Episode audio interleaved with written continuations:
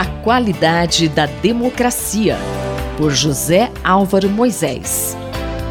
Professor José Álvaro Moisés, esse ano são celebrados os 90 anos do voto das mulheres aqui no Brasil. O que o senhor destacaria desse percurso histórico?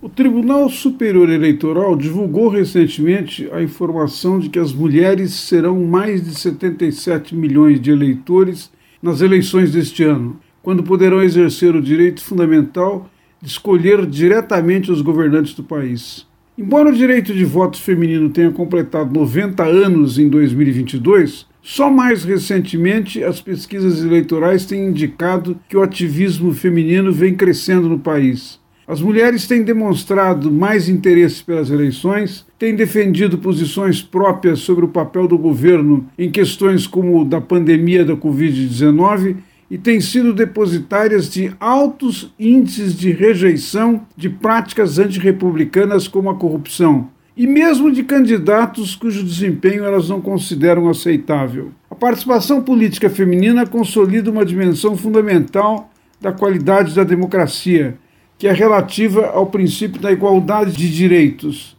Mas nem sempre as mulheres tiveram o direito de escolher os governantes do país. A primeira Constituição brasileira de 1824, de quase 200 anos atrás, não reconhecia o direito de participação das mulheres e o voto feminino só foi instituído mais de 100 anos depois, com o Código Eleitoral de 1932. Em seu artigo 2, o Código equalizou a igualdade política no país ao estabelecer que dali em diante seria eleitor o cidadão maior de 21 anos, sem distinção de sexo, alistado na forma do Código. Apesar disso, a Constituição Federal de 1934 condicionou o direito ao voto feminino ao exercício de função remunerada, segundo seu artigo 109. Isso só mudou com o Código Eleitoral de 1965, que vigora até hoje, quando a igualdade política foi finalmente estabelecida no país. Ao comemorar os 90 anos do voto feminino, o Tribunal Superior Eleitoral lembrou que a conquista foi reflexo da luta de um grupo de mulheres que, inspiradas em outras ativistas espalhadas pelo mundo, atuaram em busca da participação nas eleições e na democracia. Antes disso, uma brasileira já tinha feito história ao ser a primeira eleitora registrada no país, Celina Guimarães, no Rio Grande do Norte. Graças a mulheres como ela, o voto feminino passou a ser uma possibilidade em todo o país. Com o tempo, contudo, a participação das mulheres na política cresceu. Professor, e o senhor falou sobre o direito ao voto é, em relação à representatividade das mulheres. Apesar do aumento em pleitos anteriores, a representatividade das mulheres ainda não é suficiente, já que elas são 52,5% do eleitorado brasileiro, maioria. Assim, embora desde 2008 sejam maioria no universo de quase 150 milhões de eleitores do país, elas são apenas 15% na Câmara dos Deputados e 12% no Senado Federal. Segundo dados da Câmara Federal, 900 municípios não tiveram sequer uma vereadora eleita em 2020. Mas nas décadas seguintes, a Justiça Eleitoral adotou uma série de medidas de incentivo à participação feminina na política.